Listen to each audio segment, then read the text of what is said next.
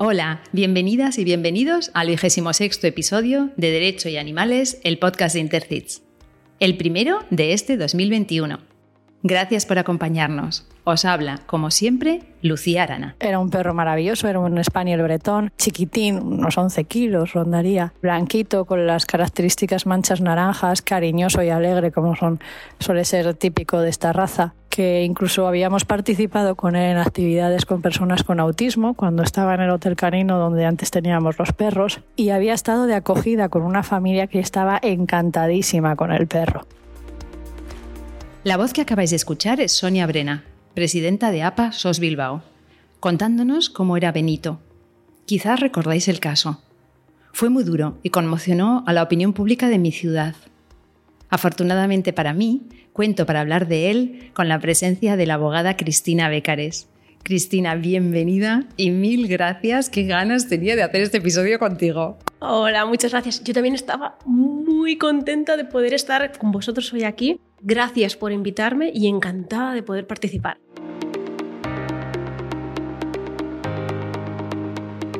Voy a hablar un poco de ti, como siempre. Eres abogada en ejercicio, mediadora y criminóloga, máster en Sistema de Justicia Penal y en Derecho Animal. Tus especialidades, que ejerces desde tu despacho y también en colaboración con Animalex, son el Derecho Penal, de Familia y el Derecho Animal. Colegiada tanto en el Colegio de Abogados de Tarrasa como en el Colegio de la Abogacía de Barcelona. Coordinadora de la Comisión de Derecho Animal y miembro de la Comisión de Turno de Oficio del Colegio de Abogados de Tarrasa. Eres presidenta de la asociación DAP, Defensa Animal Profesional. Has sido profesora asociada en la Universidad Autónoma de Barcelona y has participado en la coordinación de diversas ediciones del Máster en Derecho Animal. Eres coautora del ensayo El Derecho de los Animales y has participado como ponente en diversos congresos relacionados con el tema. Eres también colaboradora en medios de comunicación como el programa Animales en las Ondas y miembro experto de Intercits. Cris, antes de que entremos de lleno a hablar de Benito, y como eres la primera invitada de este año, te va a tocar responder a unas preguntas un poquito diferentes de las que hemos hecho el año pasado, ¿no? Entonces, vamos a, ir con un test rápido para conocerte un poquito mejor. La idea es que respondas con una o dos palabras como máximo. Venga, si fueras un animal, Chris, no humano, ¿cuál serías? Una ardilla. ¡Ay, me encanta! ¡Qué bueno! Me encanta. Pero una ardilla trepadora de árboles, ¿eh? lo tengo clarísimo. De esas que no paran, de ¿no? que no para, paran. Arriba, para arriba y para abajo todo el día, ¿no? Sí. Ay, lo veo, ¿eh? Lo veo, Chris.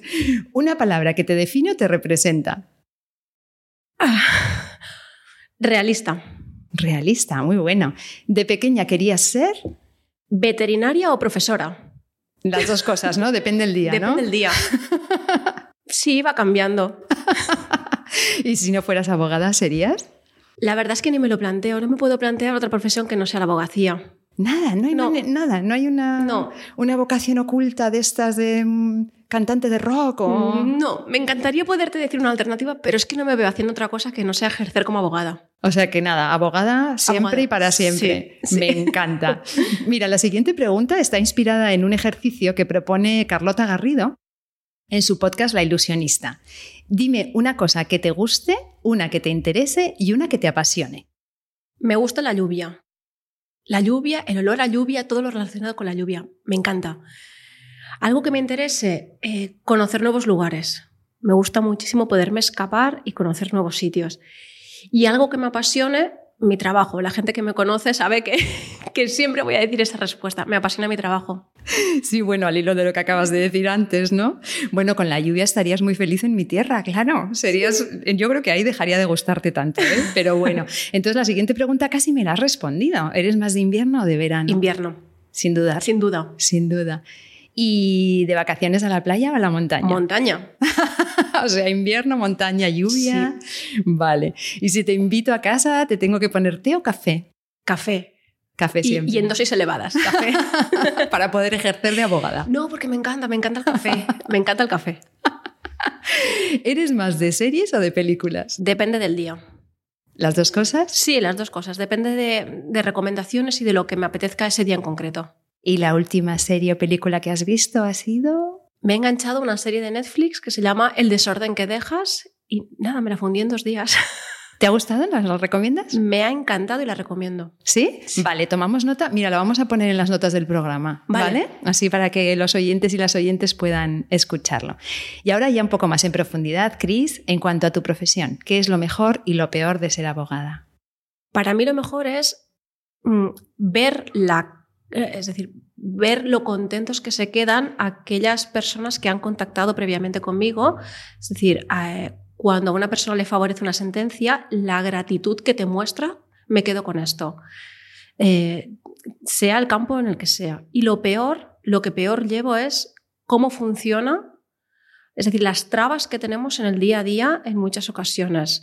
Por ejemplo, lo tarde que van los juzgados y en ocasiones las, las trabas que encontramos tanto desde el, sistema, desde el sistema judicial en sí. No hablo de personas, ¿eh? es decir, ni mucho menos. Es el sistema en sí lo lento que va para todo. Eso, es lo peor que llevo del trabajo. Claro, debe de ser frustrante, ¿no? Porque además no depende de ti, entonces siempre estás como... Correcto, es que, y es que a lo mejor no depende de alguien en concreto, hmm. mucho menos. Es el, el, sistema. Ahora, por ejemplo, con toda la situación de COVID, hemos, nos hemos encontrado que todos los procedimientos eh, han quedado paralizados y por lo tanto hay gente que necesita soluciones y no las está obteniendo a causa de esta paralización. Por eso digo, no podemos identificar a personas concretas ni mucho menos, sino es cómo está funcionando todo entiendo. Bueno, eh, si te parece, Cris, vamos a hablar del caso de Benito. Estamos hablando de que era el mes de septiembre de 2018. Hemos escuchado al inicio en la voz de Sonia quién era Benito, pero me gustaría que nos cuentes un poquito más si tú sabes qué sabemos de su vida previa antes de aquella fatídica noche. Pues mira, eh, Benito era, era, un perro que llegó a Pasos Bilbao.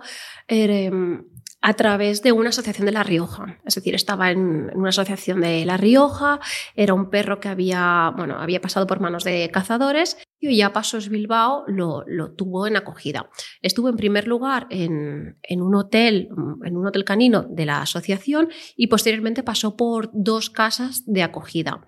Tras estas dos casas de acogida, pasó a ser adoptado por, bueno, por una familia que fue la que dio, bueno, es, el caso que aquí vamos a comentar un poquito.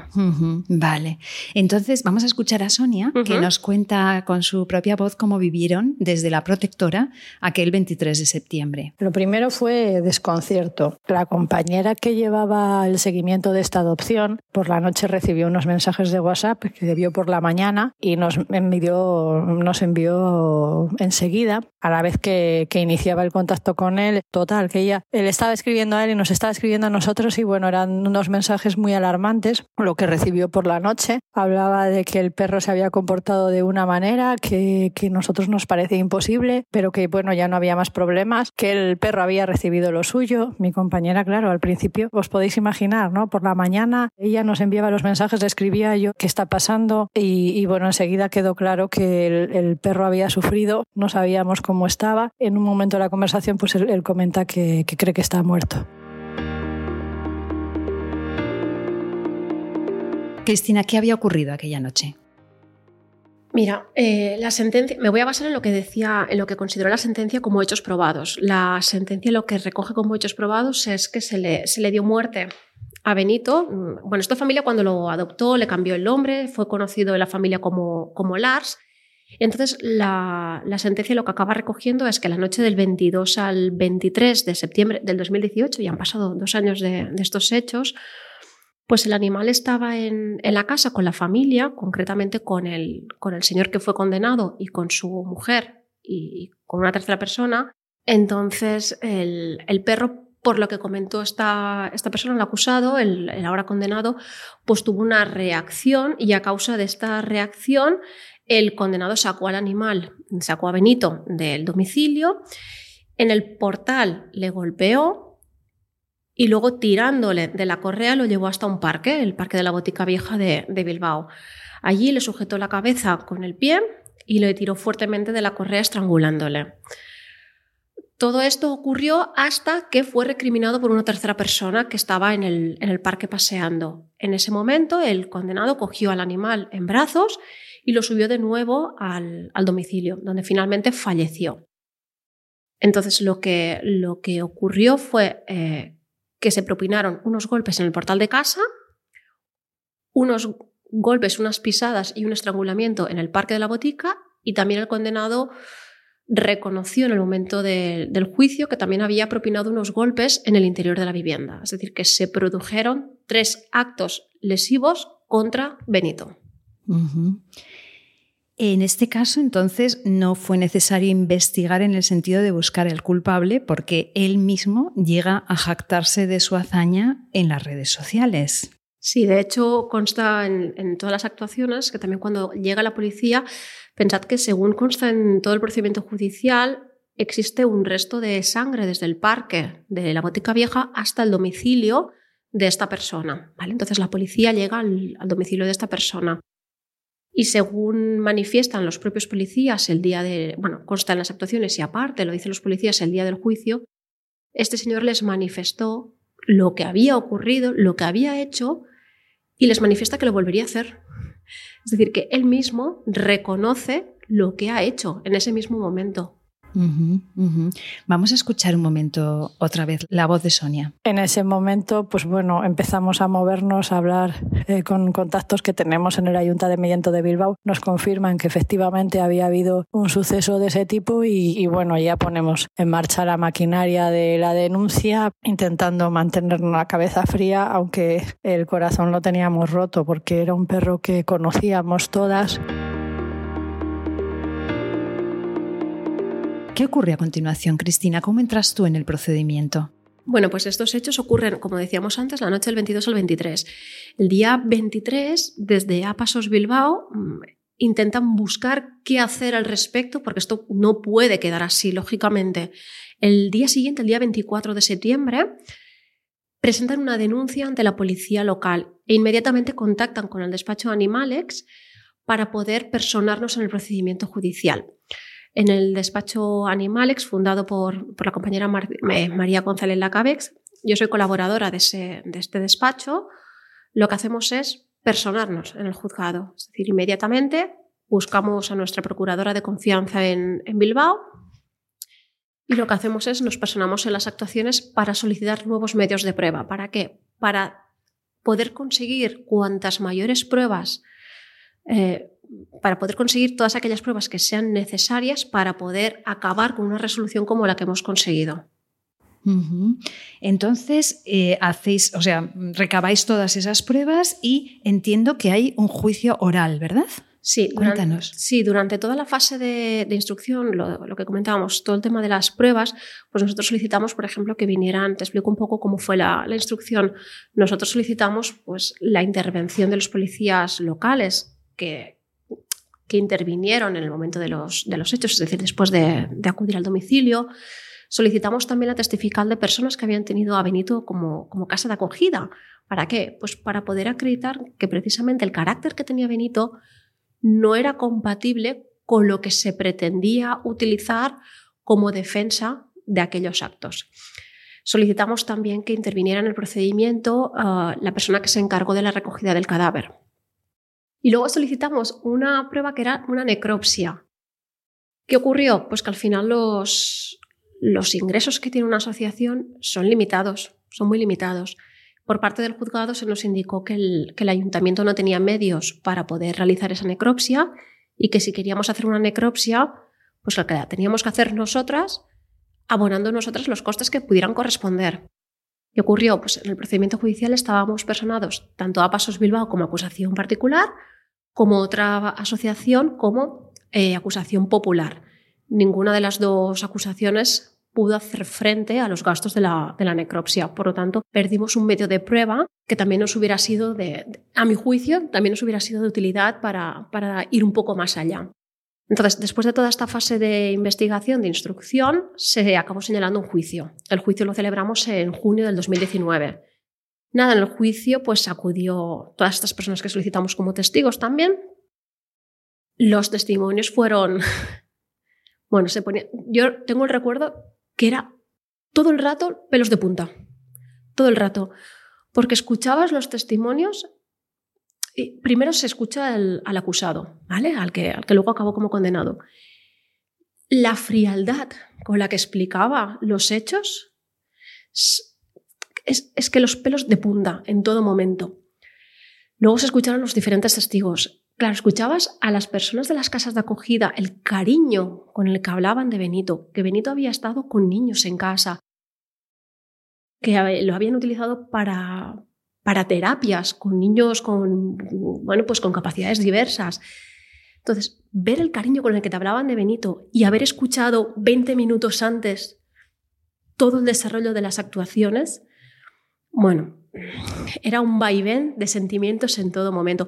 Y luego al final escuchamos a los policías y lo mismo, escuchabas el testimonio de cómo lo habían vivido ellos, de la daba sensación de impotencia de, no haber podido hacer. Es la sensación con la que yo lo viví, ¿eh? de la impotencia de no haber podido hacer nada más. Y yo me acuerdo que me miraba con la compañera, con la compañera de la acusación popular, con Ainhoa Menchaca, yo me, miraba con ella y pensaba, madre mía, es que es, increíble estar viviendo este vaivén de sensaciones, de emociones. En fin, nada, luego al final, bueno, nosotros en el juicio lo que solicitábamos era una condena por 22 meses de prisión, porque desde Apasos Bilbao considerábamos que no era un delito de maltrato, sino que era un delito continuado. ¿Por qué? Pues porque a Benito le golpearon en casa, le golpearon en el portal y lo acabaron ahogando en el, en el parque. Entonces, consideramos que eso no podía quedar como un simple delito de maltrato animal, sino que tenía que ser un delito continuado por tres actos continuados en el tiempo que habían producido este menoscabo y finalmente el resultado de muerte.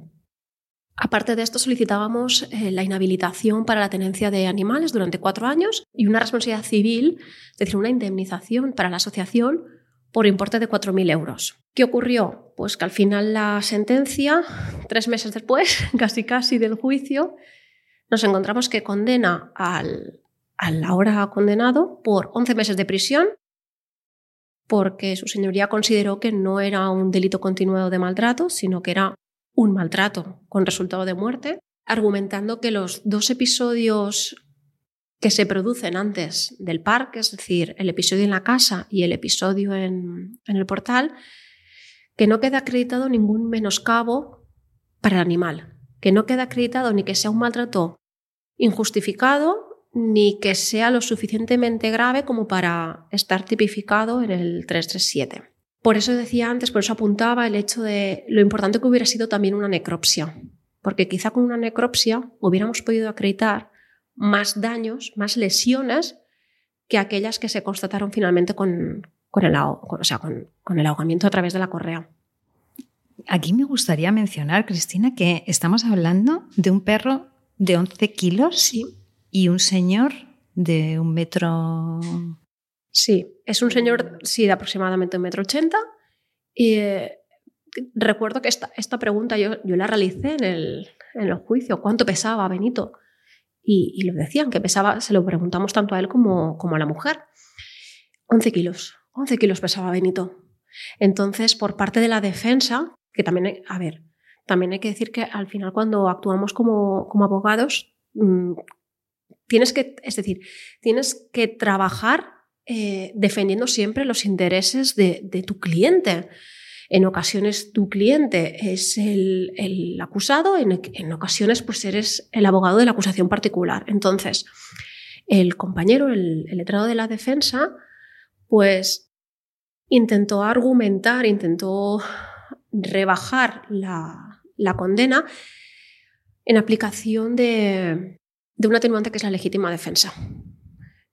En el sentido de el perro mm, manifestaron que había intentado atacar a la, a la, mujer y que en base a ese supuesto ataque, pues él se vio obligado primero a golpear al animal y luego a sacarlo fuera de casa con la correa. Claro, el tema es, si, si realmente ocurre alguna cosa así, la legítima defensa que hay es cuando la sentencia lo, lo manifiesta, la legítima defensa se acaba en el momento en el cual tú sacas al animal de casa. Es decir, una vez has sacado al animal de casa, ¿qué legítima defensa? Perfectamente lo podías haber dejado en una habitación. Si, si, realmente ese animal ha intentado atacar, pero recordemos, 11 kilos. Lo puedes dejar en una habitación. Le puedes poner un bozal. Si lo has bajado con correa, lo puedes dejar atado a algún sitio y llamar enseguida. A la protectora. Correcto, llamar enseguida a la protectora. Pero no, no se hizo nada de eso y se actuó como finalmente se actuó. Entonces, pues... Yo sé que tú como abogada no lo puedes decir, yo como periodista lo puedo decir. Se trata de no tener ni idea de lo que es un perro. O sea, alguien que habla así no sabe nada de lo que es un perro ni ha visto un perro en su vida. Entonces, o sea, vamos a ver que no estamos hablando de un tigre de Bengala, estamos hablando de un pequeño bretón de 11 kilos. O sea, realmente es que, sinceramente, esto no hay por dónde cogerlo. Bueno. Cristina, la sentencia se podía recurrir, ¿verdad? ¿Lo hicieron? Sí, la sentencia se, podía recurrir y ellos recurrieron. Sí que me gustaría, si me permites decirte una cosita de la sentencia, te comentaba, nosotros habíamos solicitado una responsabilidad civil de 4.000 euros. Esta responsabilidad civil finalmente el juzgado nos dijo que, que no. A, lo que sí que le condenó fue una responsabilidad civil de 200 euros. Sí. ¿Y por qué? Porque consideraron que, que Benito solo había estado un breve espacio temporal con Apasos Bilbao porque provenía precisamente de una protectora de La Rioja y que había estado en diferentes casas de acogida y que por lo tanto no discutían para nada, que eso me gustó mucho en la sentencia, manifiestan que no cuestionan para nada el cariño que a Pasos Bilbao tuviera por Benito, pero que no pueden imponer una responsabilidad civil de 4.000 euros. Y por eso al final la modulan en, en 200 euros. El tema de la responsabilidad civil es algo que también solicitamos siempre em, porque nos sirve para intentar luchar por el cumplimiento efectivo de la condena de prisión. ¿Vale? Entonces, el tema del recurso. Sí, ellos recurrieron solicitando nuevamente la legítima defensa.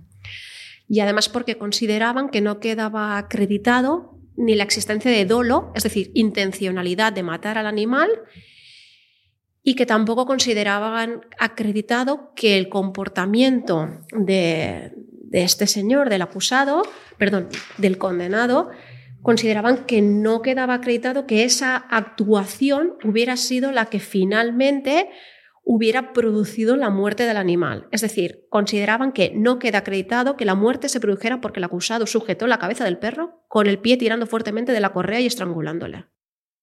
Ellos de lo que defendían, es decir, lo que una de las cosas que manifestaban es que el señor sí que llevaba una correa de estrangulamiento, por favor, no utilicéis correas de estrangulamiento, las odio.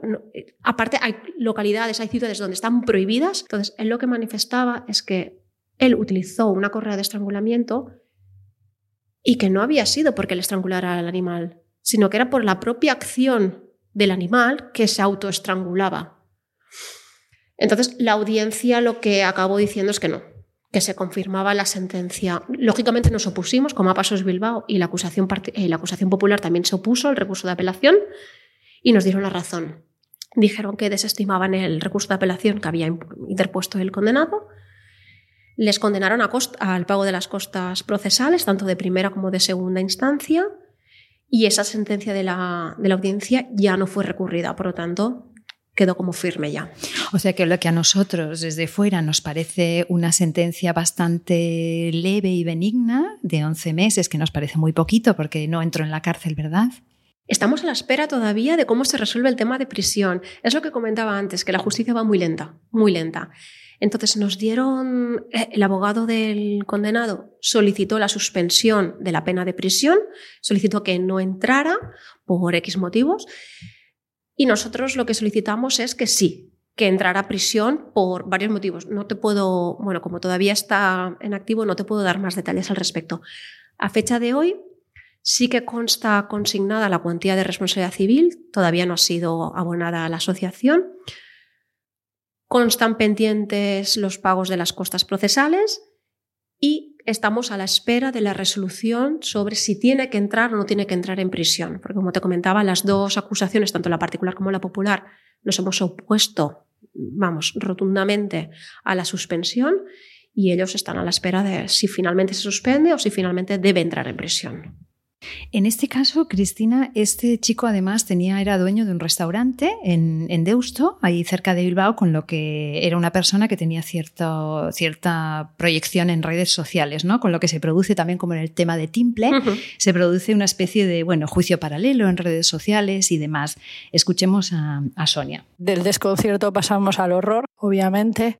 Intentamos, eh, insisto, pues no dejarnos llevar por el odio Eh, comienza el tema de las redes sociales, enseguida se sabe todo, eh, se desborda la situación porque, bueno, eh, somos una protectora con bastante implantación en nuestras redes sociales, pues tienen bastantes seguidores y, y era un caso tan brutal que la gente enseguida se volcó. Las muestras de repulsa fueron continuas y también hubo varias concentraciones en la calle. Me gustaría saber qué opinas tú de este tipo de situaciones en las que la sociedad está tan, bueno, tan sensible y tan... Yo todo lo que son concentraciones, manifestaciones y actos de, repulsa ante este tipo de situaciones me parecen correctas. También he de decir que para mí hay un límite. Entonces, eh, yo, es una situación muy grave la que se, la que se produjo, pero creo que debe haber un límite siempre respecto a, hacia todas las personas, ¿vale? En cuanto a lo que comentaba, concentraciones, manifestaciones, actos de repulso en redes sociales, genial.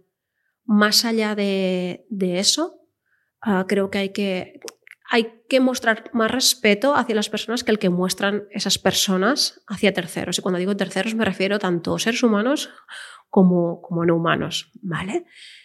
En cuanto a los, esto lo que comentamos, las concentraciones, etcétera, me parece muy importante visibilizarlas porque al final lo que consigues con esto es hacer partícipe toda la ciudadanía de la realidad que se está viviendo en muchos sitios.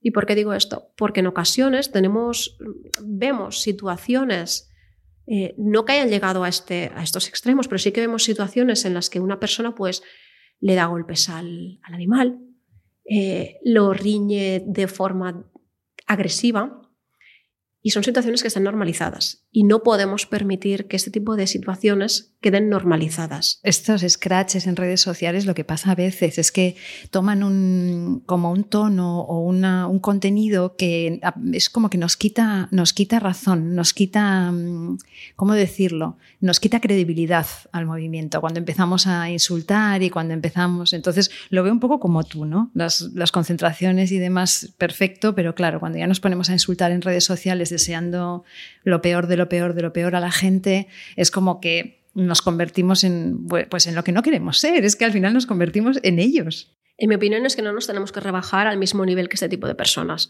Vamos, es algo que tengo siempre clarísimo. Sí visibilizar, sí denunciar, denunciar ya sea, es decir, denunciar siempre en juzgados, pero denunciar también, eh, es decir, poner de manifiesto aquellas situaciones que estamos viendo o viviendo, pero, pero vamos, cuando ya pasamos la barrera del insulto, el ataque gratuito a lo personal o a lo familiar, en mi opinión lo que hacemos es tirarnos piedras sobre nuestro propio tejado. Es que, es que en mi opinión, perdemos toda legitimación. totalmente de acuerdo. Cristina, vamos a cambiar un poco de tema. Y además del caso de Benito, queríamos aprovechar hoy que te tenemos en el programa para comentar otro que todavía nos has dicho que está en marcha y que está relacionado con lo que el Código Penal todavía llama explotación sexual de animales. ¿Qué nos puedes contar sobre este caso? Pues mira, es un, es un procedimiento judicial que llevamos desde DAP, desde Defensa Animal Profesional, estamos a la espera de señalamiento de juicio. En este caso lo que ocurrió, te cuento hasta, hasta donde le puedo contar ahora mismo, en este caso lo que ocurrió es que presuntamente un señor intentó abusar de una persona, de una chica, como la chica se dio cuenta por las condiciones en las que estaban, no se dio cuenta inicialmente, se dio cuenta posteriormente, eh, se dio cuenta de que estaban intentando o que iban a intentar abusar de ella, esta persona cesó en su actuación y lo que, fue, lo que hizo fue ir hacia un animal que había en la, en la vivienda e intentó abusar sexualmente del animal. Eh, todo esto presuntamente porque ya te digo, estamos a la espera de día y hora para, para juicio. Eh, ¿por, qué, ¿por, qué, es importante este, este procedimiento judicial? Es importante por, porque nos podemos acoger a la, precisamente a la explotación sexual de los animales que fue incluida en la modificación del Código Penal del, del, año 2015. Entonces estamos a la expectativa porque precisamente hay mucho debate en cuanto a si la explotación sexual del animal tiene que cumplir o no una serie de requisitos, toda vez que fue en, en domicilio estamos personados como acusación popular. ¿Por qué? Porque lo que intentamos es perseguir aquellos actos delictivos uh, o aquellos, mejor dicho, aquellos actos que consideramos que pueden ser enmarcados en el, encuadrados, encajados en el Código Penal, para poder perseguirlos eh, y conseguir condenas que sean acordes precisamente a esos, a esos artículos, al 337 del Código Penal en este caso. ¿Por qué? Porque en ocasiones nos, en este caso el Ministerio Fiscal continúa, pero en ocasiones nos encontramos pues, que Fiscalía tiene un criterio diferente y por lo tanto es importante la personación de acusaciones populares. Muy interesante y la verdad es que, mira, te emplazo a que hagamos un capítulo con el caso el año que viene, cuando, cuando no sé cuánto tardará. Pues otro que tenemos en marcha con DAP nos han señalado para el 2022, o sea que o sea, que larga vida al podcast. Sí. Y en el año 2021, en el año 2022 otro y así. Bueno, pero me gustaría mucho, realmente nos reímos, pero realmente es un tema súper duro, es un tema eh, insoportable, realmente. Sí, sí. Y más cuando escuchas testimonios como el de la veterinaria que asistió luego a esta perrita. Eh, vamos, como lo que comentábamos antes con el tema Benito, pelos de punta. Pelos de punta. Ya. Sí, a mí este tema es un tema del que también haremos un capítulo específico sobre el, sobre el tema de la explotación sexual de animales, porque a mí personalmente me molesta mucho que en este país es un tema que sirve para hacer chistes. Entonces eh, me, da mucha rabia, me parece un tema, el humor para mí no, no se puede hacer humor con todo. Y, y, aquí el tema de la explotación sexual de animales es eso, el pastor y la oveja y el chiste del pastor y, y yo creo que es algo que la gente no tiene ni idea de lo que hay detrás, ¿no? Entonces, desde Copa, que hemos trabajado bastante haciendo dosieres y demás, bueno, es un tema que yo siempre, cuando veo un chiste, a veces pienso, voy a intervenir, ¿no? Voy a decir algo en redes sociales, voy a decir, dejad de hacer chistes de este tema porque no tiene ninguna gracia, ¿no? Es tremendo.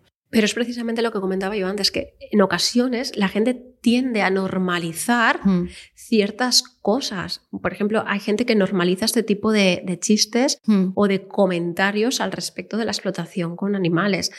Eh, explotación sexual con animales, ya explotación con animales ya es un mundo aparte. Hmm. Entonces, eh, el problema es ese, la normalización que hay en algunos mm, sectores o lugares y lo que tenemos que hacer es luchar precisamente contra, contra este tipo de situaciones. Totalmente. Cris, en el último episodio del año hicimos un balance del 2020 y hablamos de retos para el año 2021. Entonces me gustaría, para ir cerrando, que nos cuentes qué le pides tú a este año desde el punto de vista profesional y si quieres también personal. Pues desde el punto de vista profesional, lo que le pido al 2021 es seguir teniendo trabajo y seguir disfrutando de él como hasta ahora. Y en cuanto, en cuanto a peticiones a nivel personal, es, es muy típica, ¿eh? pero seguir disfrutando de mi familia, de mis amigos, seguir disfrutando como hasta ahora de toda la gente que me rodea.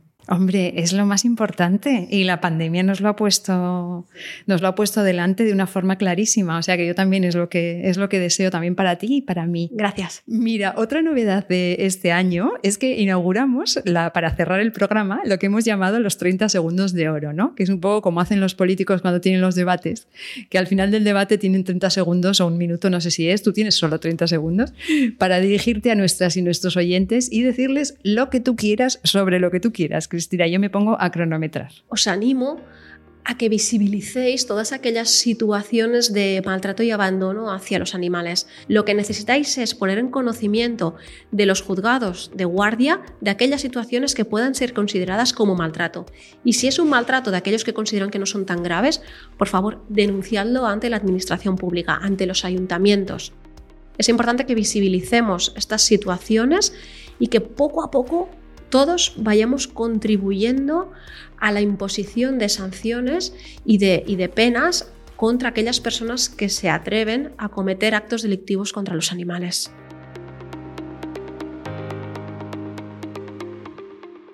Genial estos 30 segundos. Le Maravillosa presidenta, presidenta, por presidenta.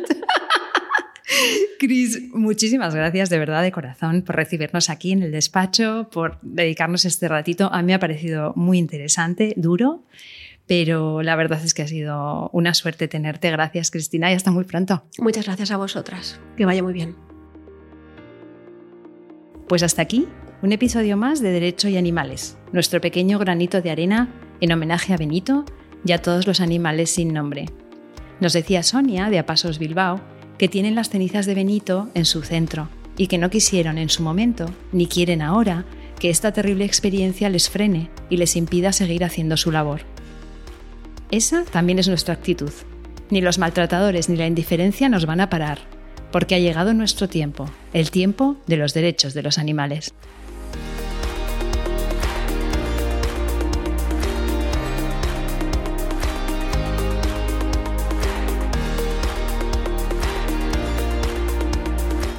Nación Podcast te agradece haber elegido este podcast.